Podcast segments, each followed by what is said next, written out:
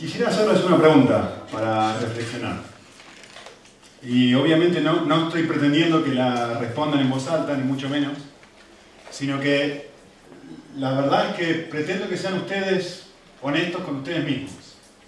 ¿Y cómo responderían a esta pregunta? La, pregunta es la siguiente. Si, alguien te, te, preguntara a ti o dijera si eres una persona vengativa, ¿cuál sería tu respuesta? Eh, si, si tú le preguntas a una persona en la calle incluso, o haces una encuesta y preguntas si el español, si el europeo, si el argentino, si el latinoamericano, si el africano es una persona vengativa, ¿cuál sería la respuesta general que encontraríamos? Si al hacerte esta pregunta, tu respuesta fue, la verdad yo no, yo no me siento una, persona muy vengativa. Quiero decirte algo, este mensaje es para ti. Si piensas que no lo eres, justamente el Sermón del Monte está escrito, mejor dicho, fue predicado para decirte confrontarte, para que te des cuenta si lo eres. Si pensabas que lo eras, solamente va a confirmar lo que ya sabías. Es paradójico, ¿no? Porque probablemente la mayoría de nosotros yo creo que si hago una encuesta y todos respondemos honestamente, probablemente hubiéramos dicho, no, la verdad yo no me siento una persona negativa. Y después de pensar y meditar profundamente en el texto, la conclusión a la que vamos a llegar, espero, y ese es mi objetivo, que creo que el objetivo de Jesús es exactamente al revés. Sí lo somos. Y por todo lo que hemos estado cantando y se repitió hace un segundo, por eso necesitamos gracia. Porque lo somos. Así que, eh, Jesús empieza compartiendo en el versículo 38 lo que se conoce como la ley del talión. ¿sí? Eh, y la ley del talión lo que hacía era establecer una equivalencia entre un crimen y su castigo. ¿sí? Es decir, ordenaba, comandaba, prescribía un principio de equidad como base para la legislación social entre una sociedad, la sociedad de Israel. ¿sí? ¿Con qué objetivo? Y este es el punto. Son palabras de David me encantan. ¿Con qué objetivo? Con el objetivo que un delincuente tenía que ser castigado con la medida de su crimen, es decir, ni más ni menos. Y, el ojo por ojo es un ejemplo, ¿no? Ojo por ojo, oreja por oreja, eh, nariz por nariz, eh, bueye por bueye, si te robas un, si te robaste un venado, tenés que devolver un venado. E, esa es la idea, no es algo literal. Es una, una ley de cómo vamos a funcionar en esta sociedad. En esta sociedad vamos a funcionar de esta forma. Si a, tú no te si a ti no te importa el prójimo, la justicia, el gobierno, se va a encargar que de alguna forma eh, te va a ayudar en este proceso de, falta de amor para que te des cuenta cómo eso lastima a los demás. ¿Sí? Entonces, ¿cuál es el propósito de esta ley? Tenía dos propósitos, ¿no? Pero uno de los grandes propósitos de la ley del talión, fundamentalmente, era proteger al inocente. Ustedes imagínense una sociedad en donde no hay un gobierno, en donde cualquier persona puede hacer lo que quiere. Si yo quiero robarte a ti tus cosas, puedo entrar a tu casa y robarte. Si yo quiero llevarme a tu esposa, me lo puedo llevar. Si yo quiero, no puedo tener hijos, si te quiero quitar a tus hijos, lo puedo hacer. Entonces, el objetivo de la ley, o uno de los objetivos de esta ley, era justamente proteger al inocente a la persona que no podía defenderse. Y ese es el trabajo del gobierno. Poner leyes, ¿para qué? Para que la justicia te muestre, si haces esto, vas a tener que sufrir lo mismo. ¿sí? Si no habría consecuencias por mis acciones, sería una anarquía.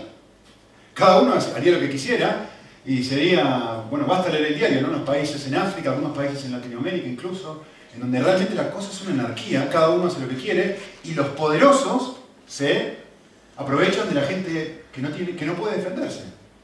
Entonces, Dios da una ley para que en su pueblo, en el pueblo de Israel, esto no sucediera y que el gobierno tuviera la autoridad para decir, esto no va a ser así. Si tú eres más fuerte que ahí, nosotros, el gobierno, que somos más fuertes que tú, vamos a intervenir y vamos a proteger a la persona sin recursos. Entonces, el objetivo, la intención de la ley era que el poderoso no pudiera hacer lo que quisiera. Era proteger a la persona sin recursos, proteger al inocente. Y por otro lado, otro aspecto de esta ley era frenar la venganza. Si una persona, si, tú haces eh, algo a alguien de mi familia y eso me lastima, yo tranquilamente, y especialmente en ese momento, en, una sociedad tribal, ¿qué puede hacer la familia? Ir, matar a tu hijo. Entonces tú te enojas y después matas a tres de mis hijos. Y era una constante lucha de, pelea, ¿no? Poderes. Entonces, el objetivo de esta ley fundamentalmente era frenar la venganza, ¿no? Eh, por supuesto, el punto de Jesús que va a decir ahora es, el cristiano está protegido por esta ley, pero no necesariamente tiene que clamar por este derecho. Y Jesús va a dar un mandato, ¿no? ¿Y cuál es el mandato de Jesús? Miren el versículo 39. Yo os digo, esta es la ley. ¿No? Ahora, yo les quiero decir algo más. Yo digo, no resistas al mal. Ese es el mandato de Jesús. No, no defenderse. No tomar una acción agresiva hacia la persona que me está lastimando. No pagarle con la misma moneda. Evidentemente, esto nos confronta con nuestros temores, ¿no? Nuestros temores a ser heridos, nuestros temores a ser lastimados, nuestros temores a que otros se aprovechen de nosotros. Si, tenemos esa actitud, ¿y quién me va a defender? ¿Cómo voy a reaccionar? Eh, hay un pasaje en Romanos que es un pasaje paralelo que es muy lindo, muy interesante, porque ilustra esto, ¿no? Dice, no paguen a nadie mal por mal. Procuren hacer lo bueno delante de todos. Si es posible, y en cuanto dependa de ustedes, vivan en paz con todos. No tomen venganza, está bien claro, ¿no? No paguen mal por mal, no tomen venganza, sino dejen el castigo en manos de Dios, porque escrito está, mía es la venganza, yo pagaré, dice el Señor. Antes bien, y acá está el contraste, lo mismo que dijo Jesús, si tu enemigo tiene hambre, dale de comer, si tiene sed, dale de beber. Actuando así, harás que se avergüence de su conducta. No te dejes vencer por el mal, al contrario, acá me da una receta interesante, ¿no? ¿Cuál es la forma de vencer al mal? La forma de vencer al mal es haciendo el bien, es lo mismo que dice Jesús aquí. No solamente no te resistas a poner, eh, a, golpearle, sino buscar su bien, es lo que vamos a leer en un, momento, ¿no? Les quiero contar a alguien, quiero mostrarles a alguien, esta es la foto de Dietrich Bonhoeffer, que era un pastor alemán durante la Segunda Guerra Mundial, que era un pacifista, era una persona que, se opuso al régimen de Hitler, pero que estaba viviendo en los Estados Unidos cuando estalló la Segunda Guerra Mundial. Y él tranquilamente se hubiera podido quedar en Estados Unidos, eh, estaba enseñando en una universidad muy prestigiosa en New York, y no tendría por qué haberse movido de ahí, de hecho podía haber hecho, lo estaba haciendo, estaba escribiendo en contra del régimen nazi, etc., y enseñando en contra de ello, y sin embargo eh, decidió mudarse de Estados Unidos a Alemania en medio de la guerra para estar, él era siendo alemán, obviamente, para estar con sus hermanos y no simplemente predicar sobre el pacifismo, sino vivirlo eh, en medio de la guerra. Consecuencia, lo mataron. Pero antes que lo mataran, él escribió esto. Miren lo que dijo, fantástico. Dijo, el modo correcto de retribuir al mal, según Jesús, no es resistirlo. El único modo de vencer el mal es dejarlo seguir su maligno curso hasta que pare porque no encuentra la resistencia que está buscando. La resistencia solo crea más mal y es como agregar nafta a un incendio. Pero cuando el mal no encuentra obstáculos, sino perseverancia y tolerancia paciente, su aguijón queda sin efecto. Y al fin encuentra un oponente que no puede vencer. Venzan con el bien el mal, decía Pablo en ese momento, lo mismo que Jesús. Por supuesto, esto pasa solo allí donde se abandona hasta el último gramo de resistencia. y donde se renuncia completamente a la revancha, a la venganza. Como el mal no puede encontrar apoyo para su maligno curso, al no poder traer más mal, cesa de ser.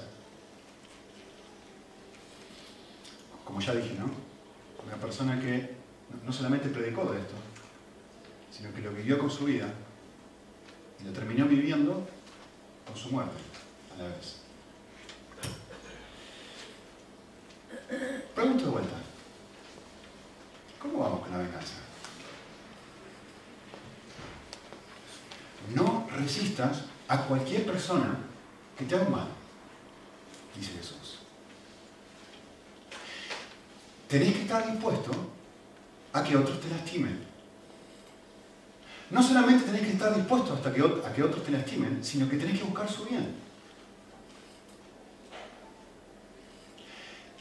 El fariseo piensa, yo cumplí con la ley del talión, estoy bien.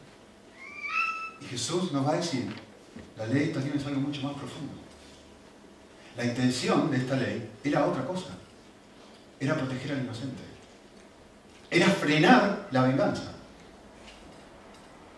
Y lo que Jesús está confrontándonos ahora es decir, déjame mostrarte cómo se hace esto. ¿Cómo se hace? Pues yo te digo cómo se hace. No resistiendo a la persona que te lastima. Y ahora me gustaría que pienses en los últimos conflictos que has tenido. Con tu esposa, con tu esposo, con tu jefe, con tu compañero de trabajo, con tu compañero de ministerio, con alguien en la iglesia. Y ahora escuche la palabra de Jesús. La palabra de Jesús es, no te enfrentes no le resistas.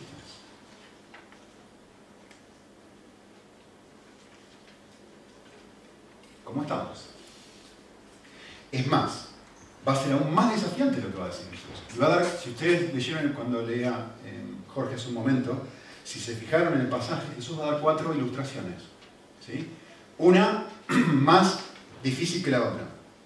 Fíjense, la primera, en versículo 39, en la segunda parte, dice, a cualquiera que te abofetee en la mejilla derecha, vuélvele también la otra. A ver, ¿qué está pasando acá? Eh, normalmente pensamos, bueno, esto es algo físico, ¿no? Te, está pegando un cachetazo y, le está diciendo, bueno, quédate ahí y que deja que te golpeen, todo lo que sea. No es la idea principal del pasaje. El que te golpeen en la mejilla derecha, mejor dicho, que te golpeen en la mejilla, era en ese momento un insulto, una forma de humillar a otra persona. De hecho, y Jesús va a hacer esto en cada ilustración, mire lo que sucede acá. No es lo mismo para el judío y para la persona de la antigüedad que te peguen en la mejilla derecha que te peguen en la izquierda. Es más, si te están pegando en la mejilla derecha, quiere decir que te pegaron con la mano derecha. ¿No? Entonces, Jesús está diciendo, que Jesús está diciendo es esto. Estás recibiendo el insulto de los insultos. Estás recibiendo la humillación pública de las humillaciones públicas.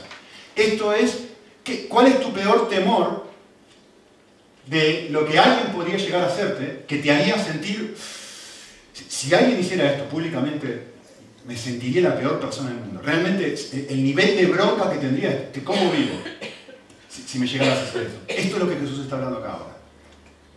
Es una humillación que alguien te realiza tan, pero tan, pero tan humillante que prende fuego internamente y te querés comer a esa persona.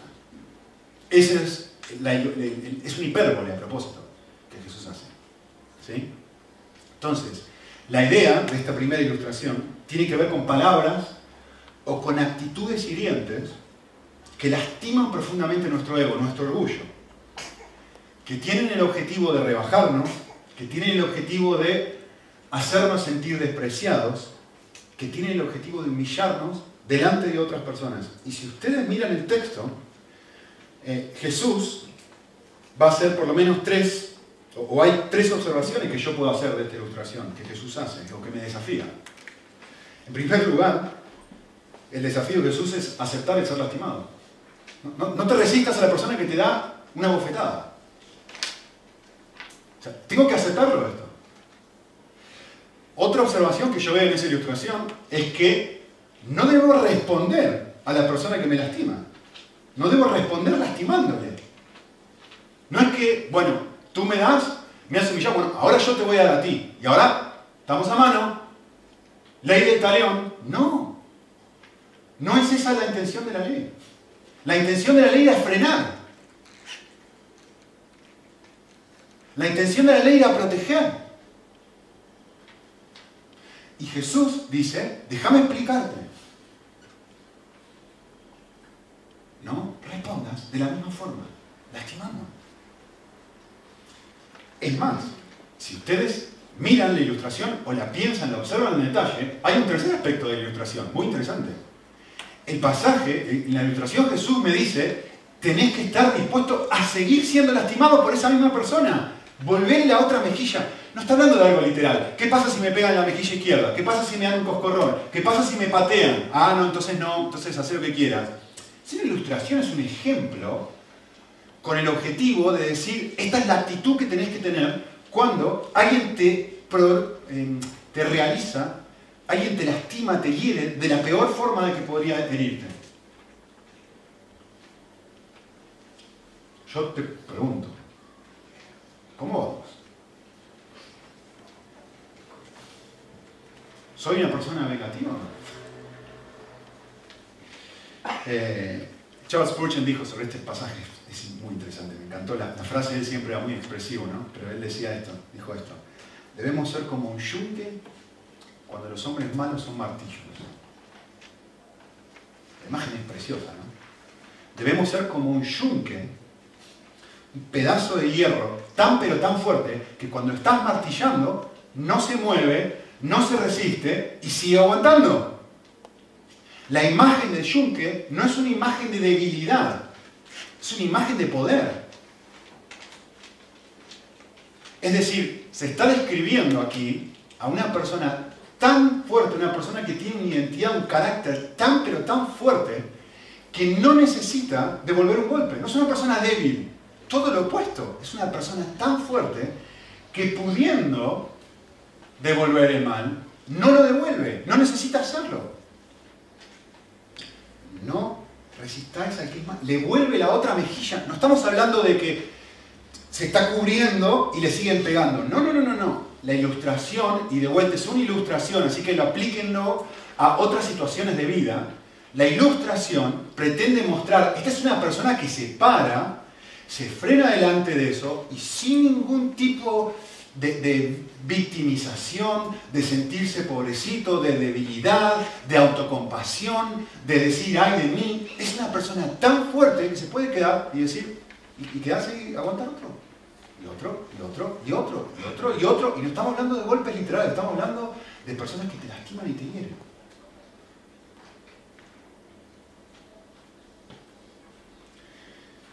Eh, alguien, si se quiere, que se siente tan, pero tan amado por Dios, tan amado por Dios, que ha dejado de tener la necesidad de defender su nombre. Estamos hablando de alguien al cual le, le es degradado y denigrado su orgullo. Y esta persona dice, ¿sabes qué? Que. Que hay algo más valioso para mí ¿Qué es? Que aun si tú dijiste cosas negativas de mí y todo el mundo lo vio y me has humillado de la peor manera que podías haberme humillado, hay algo más valioso que yo tengo que me permite a mí no devolverte de la misma forma. Es que mi corazón está lleno con algo que tú no conoces. Por eso me trata de esta forma. Porque si lo conociera, no me tratarías así. Jesús, miren, di mis espaldas el yunque, miren el yunque. Di mis espaldas a los que me herían y mis mejillas a los que me arrancaban la barba. La imagen fortísima, ¿no? Di mi espalda a los que arrancaban mi barba. No escondí mi rostro de injurias y esputos. La imagen es, sigue escupiendo sigue escupiendo, sigue escupiendo. ¿Pero no te duele Jesús? Sí, sí, claro que me duele. ¿Pero no puedes responder Jesús? Sí, claro que puedo responder. Pero tengo algo más valioso. A esta hora el Padre se mueve y yo me muevo. Tengo algo. Eh, este pasaje que es chiquitín largo ahí en la pantalla, es muy interesante, me, encanta. Es Mateo 26 dice, y los principales sacerdotes y todo el concilio procuraban, miren esto, lo querían condenar, ¿no? Y dice, bueno, ¿cómo lo podemos condenar? No encontramos una forma de condenarlo. Entonces, vamos a hacer algo. Como no le podemos pegar, no encontramos nada para pegarle en la mejilla derecha, no, encontramos una forma de, de, humillar a esta persona públicamente, de lastimar, de condenarlo, de mandarlo a la cárcel, de crucificarlo. Bueno, vamos a hacer algo, vamos a inventar, este es el pináculo de la injusticia, ¿no? Es decir, siendo, siendo la única persona totalmente inocente, se busca falso testimonio en contra de él. Cuando te tratan así, pensá en tu trabajo, pensá en casa, pensá en una discusión con una persona, cuando te tratan así, ¿qué empieza a salir de adentro? Se resume, ¿no? Es un volcán de ira y bronca. Vamos a ver cómo responde Cristo.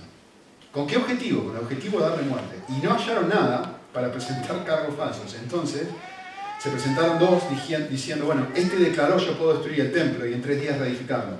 Entonces el sumo sacerdote levantándose dijo, no vas a decir nada.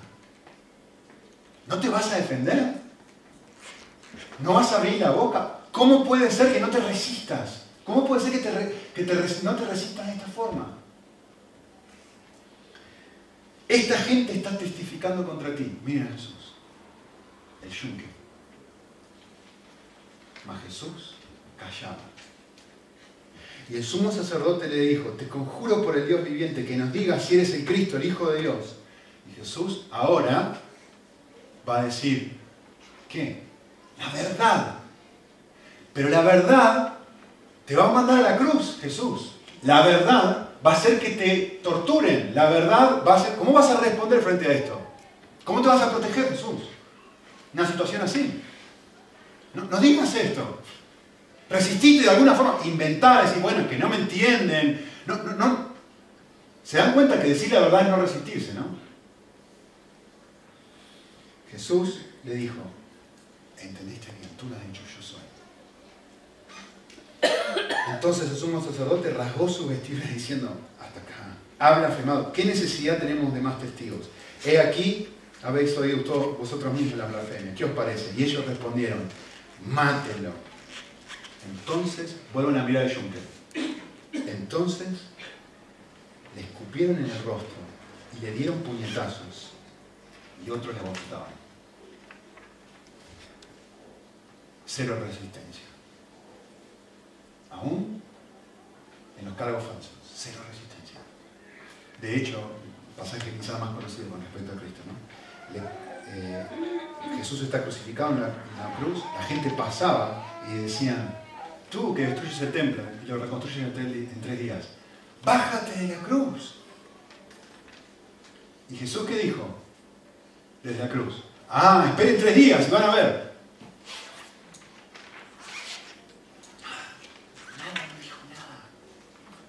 No dijo nada. Podría haber respondido, podría haber dicho algo, pero no necesito hacerlo. Hubo algo en Cristo que permitió que él no necesitara aclarar toda la falta de mentiras que estaban diciendo de él. No resistió al mal. Vuelvo a preguntar otra vez. ¿Cómo vamos con la venganza? ¿Cómo vas? ¿Cómo vas? ¿Tu vida es esto? Segunda ilustración, fíjense, versículo 40.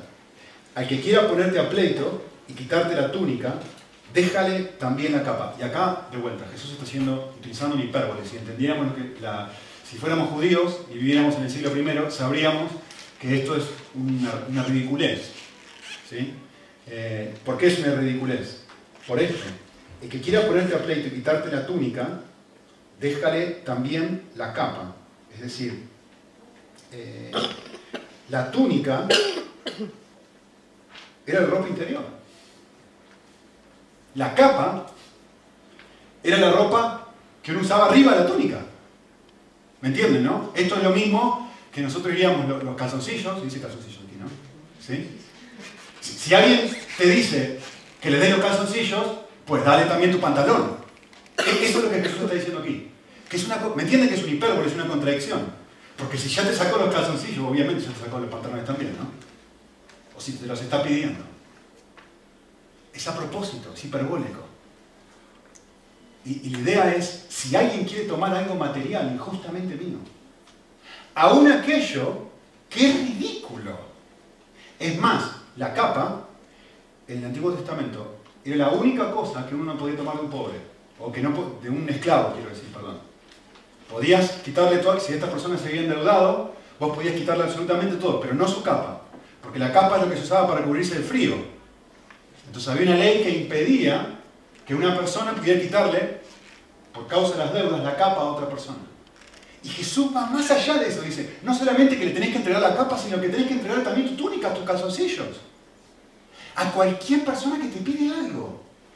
Es una locura lo que está diciendo. ¿Sí? Eh, por supuesto, la idea no es que Jesús no está esperando que sus discípulos vayan desnudos por la vida, ni que tú y yo vayamos desnudos, obviamente, ¿no? Que si alguien te dice, bueno, dame, en este momento dame tu billetera, y dice, tenés, tenés que dársela literalmente. Está hablando, es una ilustración, es un ejemplo, donde pretende confrontarme con mi actitud de corazón a desprenderme, a desprenderme de aquello que considero valioso o indispensable para mí.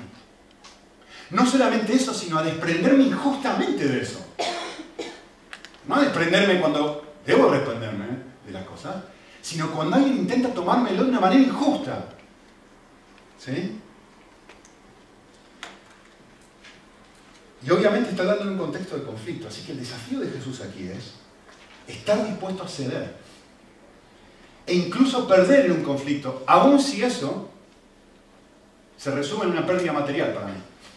No resistir, sigue siendo la misma idea. No resistas a esta persona. De hecho, si miran el texto, no, no te vengues de esta persona cuando algo así suceda. Es más, dale también tus calzoncillos, dale, busca su bien mire, dice, pero eso es no vengarse. Uno dice, no vengarse es yo no hago ojo por ojo, diente por diente. Jesús me dice, no vengarse es cuando yo llego al punto en mi vida espiritual donde realmente puedo buscar el bien de la persona que me ha lastimado. No solamente soy un yunque, no solamente no le respondo, no solamente me quedo por más, que aguanto que lo sigas haciendo, sino que tengo una actitud de corazón donde busco tu bien. ¡Wow! Vuelvo a preguntar, en los parámetros de Jesús, ¿cómo voy con la venganza? Tercera ilustración, versículo 31. A cualquiera que te olvide, hay una milla, ve con él dos. Y esto va a ir más allá cada una ilustración va, creciendo sobre la otra, no sé si se dan cuenta, ¿no? Eh, en el siglo I, puesto que los, israelitas estaban ocupados, los romanos tenían control de Israel, los soldados romanos tenían el privilegio de poder decirle a cualquier persona del imperio, tienes que llevar mi mochila, ¿no? Pero no le podían decir, tienes que llevar mi, mochila por más de una milla, eso era lo máximo que podían llevar. Lo podían obligar a hacer eso. Tenés que llevar todo mi, equipamiento. ¿sí? Entonces este es el contexto de la ilustración de Jesús. ¿sí? Son, piensa en esto, es como, como no, sé cómo expresarlo, es como, es como si tu, nación estuviese invadida y la misma nación que te ha invadido te obliga a ti a servir a esa nación. Y en cualquier momento te puede interrumpir tu trabajo, te puede interrumpir tu situación de relax, tu domingo por la tarde, y decir, ahora tenés que hacer esto para el gobierno. Pero este gobierno es el que... ¿Me entienden que adentro empieza a salir un, de vuelta, un volcán de bronca a esta gente que me trató de esta forma, a esta gente que mató a mi hermano, a esta gente que mató a mis padres, a esta gente que... Sí, sí, a esta gente que te trata de esta forma, dice Jesús, no le resistas. Llévale lo que te pide. No solamente no le resistas, sino que además de eso, busca su bien. Llévale dos millas, que por supuesto tampoco es algo literal. Tiene que ver con cumplir con obligaciones injustas. Quizá el mejor ejemplo de esto son los impuestos, ¿no? Aquí en España. Pero si lo van a usar los políticos para hacer sus chanchadas o hacer sus suciedades, ¿por qué voy a pagar? Esto es algo que me imponen, que siento que es algo injusto. ¿Sí? O quizá con tu jefe, que sí, pero se la ha tomado conmigo. Que todo el tiempo me ha pedido a mí, yo que soy el que trabaja, que hace... Pero ¿por qué me pide a mí que haga esto? Soy el más responsable de todos los otros, están todo el tiempo haciendo nada, y a mí se la toma conmigo. No resistas malo. Si te pide, ve otro. Tiene que ver con, con tolerar esta injusticia y continuar como mi responsabilidad. De hecho, tiene que ver con hacer aún más de lo que se me pide.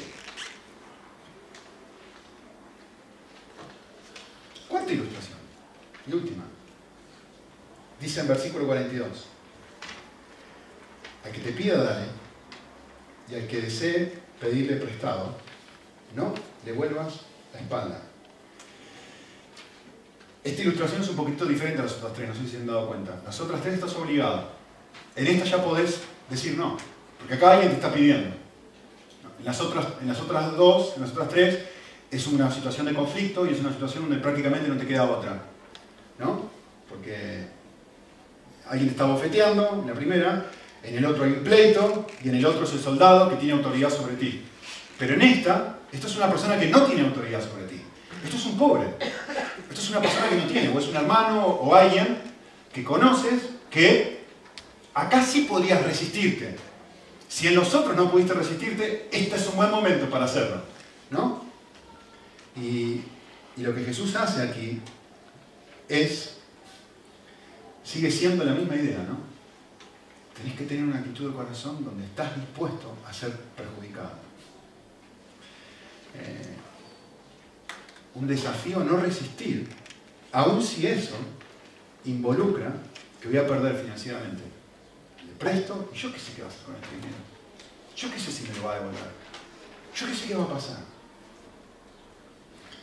Eh, quizá una buena forma de actualizarlo para nosotros es no hacerme el distraído.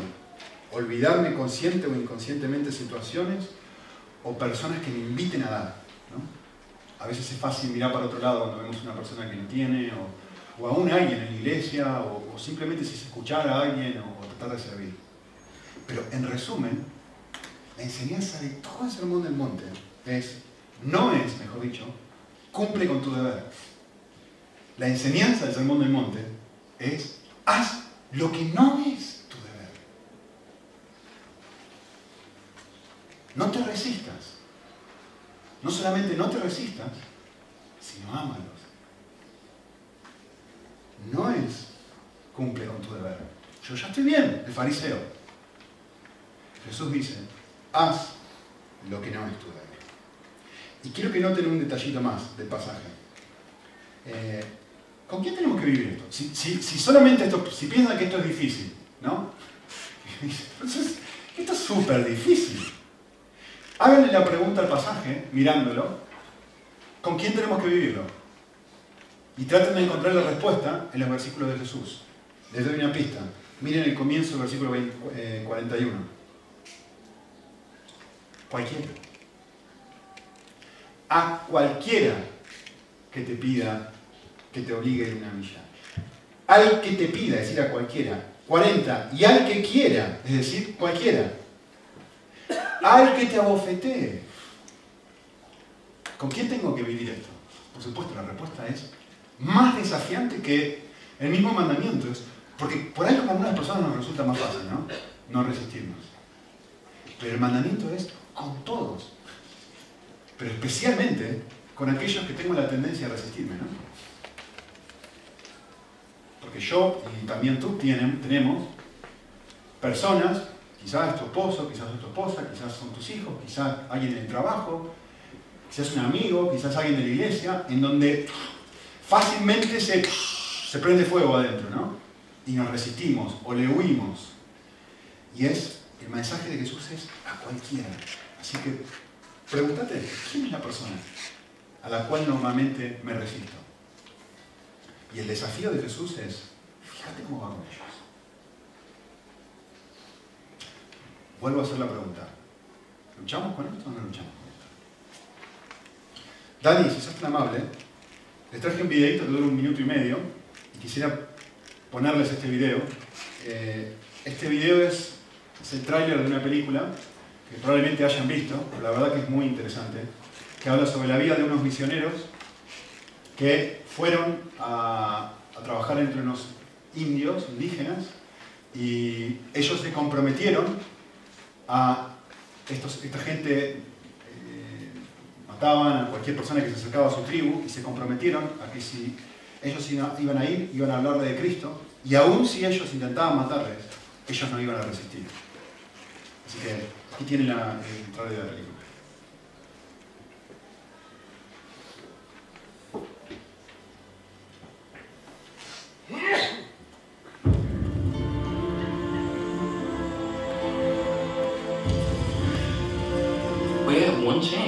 These people.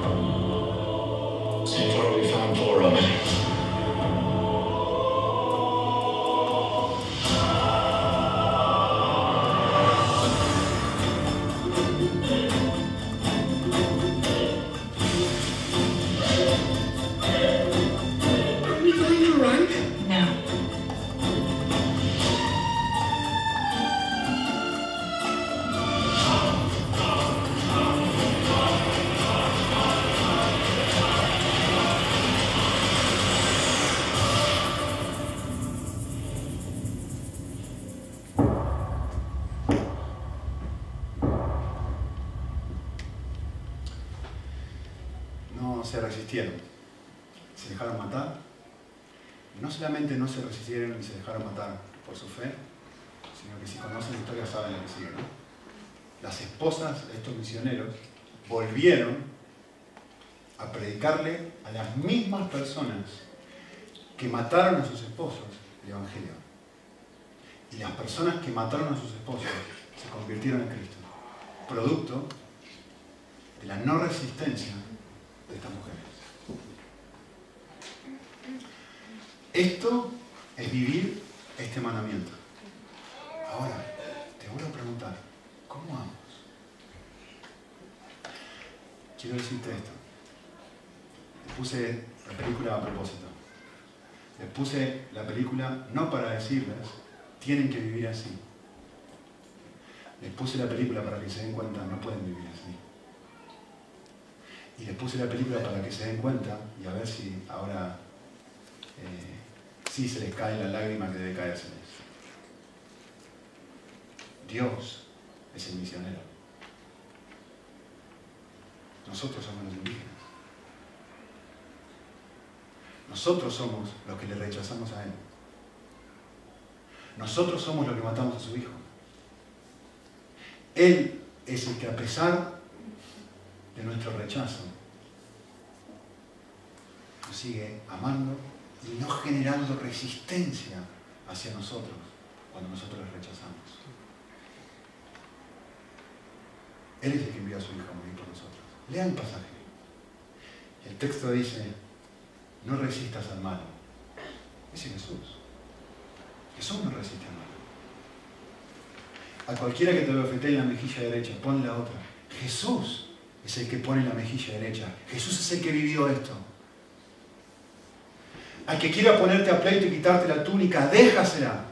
Y tomaron su túnica y la repartieron y echaron suerte sobre ella.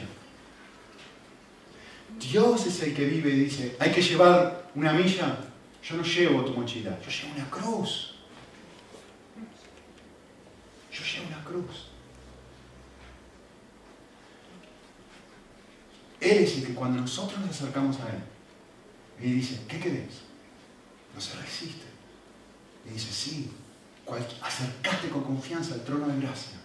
Acercate para encontrar oportuna ayuda y socorro. Es Él. Es Él. ¿Se dan cuenta? ¿cómo hago para vivir este mandamiento? La forma de vivir este mandamiento es darme cuenta que no puedo vivirlo. Que es imposible, no que es difícil, que es imposible, que solamente un Dios puede vivir así. Y tú no eres Dios, y yo no soy Dios. El punto, dijimos cuando empezamos el Sermón del Monte, si vuestra justicia no supera a la de los escribas y fariseos, no le sirve, no entraréis al reino de Dios. Tenéis que ser mejor que el mejor de todos, es lo que dice Jesús. Y lo que está haciendo a lo largo de estos cinco ejemplos es mostrarme, confrontarme y decirme, no puedes vivir así, no puedes vivir así, no puedes dejar de lastimar a otros con tus palabras, no puedes dejar de pensar cosas impuras en tu cabeza, no puedes decir la verdad, todo el tiempo estás mintiendo, no puedes vivir sin vengarte de otros. Y nos está dando ejemplos de cómo esto es una realidad. Para que nos demos cuenta de que sin su ayuda no podemos vivir así. Ese es el punto. Por eso, la vida cristiana es importantísimo. Cristo, y no lo, no lo puse mal ahí, lo puse así a propósito. Lean la pantalla. Cristo no nos dio un ejemplo para que nosotros le imitemos y vivamos como Él. Cristo no nos dio un ejemplo. Cristo no nos dio un modelo de cómo vivir. Cristo nos dio su vida. Cristo nos dio su vida. Qué distinto. Cristo, y justamente porque Él dio su vida por mí, yo ahora puedo obtener algo que jamás podría tener. ¿Qué es? Dios adentro mío. Su Espíritu Santo. Y como Él dio su vida, y producto de que Él dio su vida, ahora Dios mismo viene a ser un tabernáculo dentro de mi corazón, ahora yo sí puedo vivir lo que de otra manera jamás podría vivir. El sermón del monte es un espejo para que yo pueda ver, claro que soy una persona vengativa, que si yo me quedo en el ojo por ojo, diente por diente y lo interpreto suficiente, de, manera superficial, por supuesto que voy a pensar que no necesito a Cristo, por supuesto que no necesito perdón, por supuesto que no necesito el Espíritu Santo, pero cuando lo miro de manera profunda y lo leo como Jesús lo lee, de repente digo, pero estoy desesperado por perdón, estoy desesperado por la cruz, estoy desesperado porque Dios haga algo en mi corazón que si no lo hace, estoy frito, yo no puedo vivir así ni 10 minutos. Entonces, la intención, creo que esto es David Burto otra vez, la intención de Cristo no es enredarnos en nuevos legalismos. Toma, más mandamientos. Si no traen suficiente el Antiguo Testamento, aquí tienes más. No, no era ese el punto. El punto de Jesús era exponer la raíz de mi pecado, cuya existencia ignoro. Cuando yo, justamente por eso lo interpreta, para que yo me dé cuenta que yo ignoraba que yo también soy así. Yo también soy vengativo cuando no respondo de la forma que Cristo respondió, que Dios responde conmigo todos los santos días de mi vida. Yo no soy una persona como Dios que dice, vengan al trono de gracia para encontrar ayuda y oportuno socorro cuando sea necesario. ¿Eso te describe? Eso es no vengarse que en cualquier momento yo estoy dispuesto a extenderte gracia y amor, aún si me has abofetado con la mano derecha en la mejilla derecha, aún si me has hecho lo peor de lo peor. ¿Quién puede vivir así? Cuando Dios nos da un mandamiento, no nos dice, ve y vívelo. Cuando Dios nos da un mandamiento, nos dice, por supuesto que quiero que vivas así. Pero necesitas recordar que no puedes vivir así. Ese es el punto del mandamiento. Mostrarte algo que no puede vivir y está bien. Él lo sabe. Para eso murió por nosotros y nos dio su espíritu. Para que yo me dé cuenta que la expectativa que tiene de mí es tan alta que si yo no tengo constantemente perdón y no recibo perdón porque no llego, y si yo no tengo constantemente el Espíritu Santo dentro mío para justamente subir a un estándar que jamás podría con mi fuerza, no lo podría vivir. Está bien, no entiende. De repente ceso de intentar vivir el mandamiento y descanso en la gracia de Dios, en lo que Dios puede hacer por mí, no en lo que yo puedo hacer por Él. La intención de Jesús, la intención de Dios es decirnos, Yo quiero hacerlo por ti. Así que déjeme terminar haciéndoles una pregunta. ¿Cuál es tu imagen de Dios? ¿Es esto? Es un padre con una vara que oh, oh, te está oh, que no llega, más derecho, más así, de esta forma. ¿Hasta cuándo vas a seguir así? ¿Es la imagen de un Dios decepcionado contigo? De que has caído y caído y caído y te das cuenta que seguís cayendo, seguís cayendo, seguís cayendo, seguís cayendo y seguís cayendo. Que se enoja y que está frustrado contigo porque no vives en el estándar de sus expectativas. Que ese no es el punto de sus mandamientos. El punto de sus mandamientos es otro. El punto de sus mandamientos es decir, hijo, como le hago, como hago con, mi, con, Tom, con mi más chiquito, que tiene dos años. ¿Ves las cookies? ¿Ves las galletitas arriba en la alacena? ¿Y saben lo que hace? Así empieza. Que la quiero, que la quiero, que la quiero, que la quiero, que la quiero. ¿Y qué hace? ¿Qué es lo próximo que hace? Un niño. ¿Qué es lo próximo que hace? lo coja. ¡Ayuda! No llega, no llega, es altísimo, ¿no? Si lo pongo está arriba en la alacena. Y me extiende las manos y mientras yo lo estoy subiendo, que en serio, ¿eh? que, está temblando porque sabe que va a agarrar la cookie, ¿no? De la alegría que tiene. Eso es Dios. Dios es así. Dios me dice, ¿ves allá? ¿Ves la luna? Ahí quiero que llegues. No podés llegar, tranquilo. Ya sé que no vas a llegar. Subite. Yo te llevo. Y cuando me doy cuenta de esto, de repente soy como mano Estoy viviendo una altura que jamás soñé vivir. Pero no soy yo. La gracia de Dios en mí, Pablo. He trabajado mucho más que todos ellos, pero no yo. Un poder dentro mío que no es mío, no me pregunten. ¿Qué imagen de Dios tenés? ¿Tenés esta imagen de Dios? ¿O tenés la imagen de Dios que dice, yo en la cruz gané, yo en la cruz, yo durante mi vida viví lo que tú jamás podías vivir? Y yo con mi cruz morí la muerte que tú deberías morir para que ahora yo, a través tuyo, viva la vida que tú jamás podrías vivir. Vení a mí. Esa es la invitación de Jesús. Vení a mí. Y les descanso para vuestras almas.